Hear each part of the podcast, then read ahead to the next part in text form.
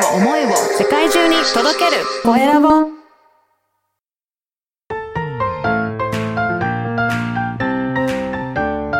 聞く力能力技術魅力があるのに伝わらない社長へ。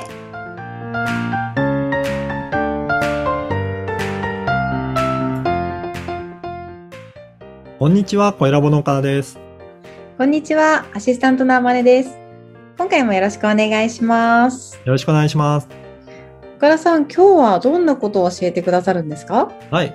今回はですね、まあ、前回、対等なコミュニケーションについてお話したんですが、その中でも、傾聴という言葉が出てきたので、まあ、はい傾聴っていうふうなことはどういうふうにしたらいいか、まあ、共通認識を作ることが大切なんだよっていうようなお話をしたいと思います。はいお願いしますはい。えっ、と、その傾聴っていうと、なんか黙って聞くっていうようなことを思われている方もいもしかしたらいらっしゃるかもしれないですけど、まあ、実際にはその、単に黙って聞くだけではないんですよね。で、相手の考えと自分の考えの認識がちゃんと合ってるかっていうところを確認するっていうことが重要になってきます。はいなので、えー相手との共通認識ができているのかなっていうところを確認を取りながら、いろいろ話を伺っていくっていうことなので、はいえーそういったところを注意しながら話を聞いていくっていうところですね。はいただですね、これ、相手のことが正しいとか間違ってるっていうことを、えー確認するわけではなくて、どっちが正しいとか間違いじゃないんですね。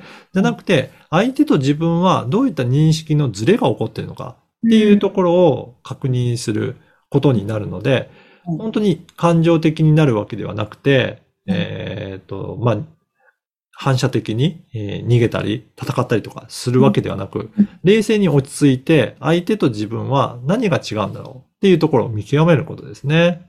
うん。だから、相手がなんか求めてる本質は何なのかはい。っていうことを例え話とか、具体的な例とか、あとは言葉を言い換えること、言い換えて確認することによって、お互いの認識を正しく持つことができるっていう。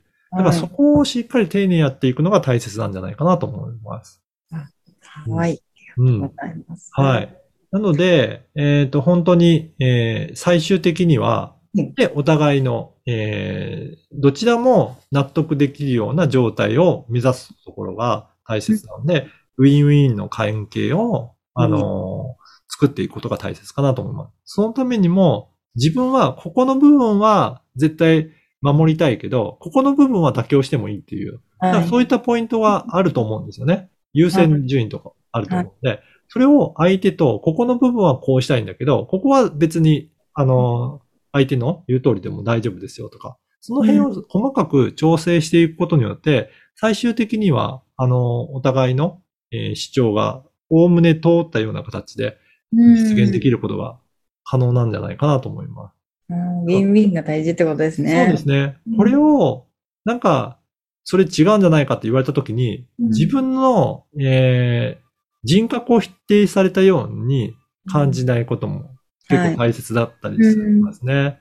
うん。うん。うん。なんか、批判されるとどうしてもね、そういうふうに思っちゃってしまいますけどね。うんそうですね。人格ではなくって、認識がずれてるっていうふうに思ったらいいわけですね。あ、そうですねうん。なので、そこをしっかり意識を合わせていきましょうっていうようなスタンスで相手との話をしていくと、そんなに、あの、感情的になる必要はないのかなと思いますね。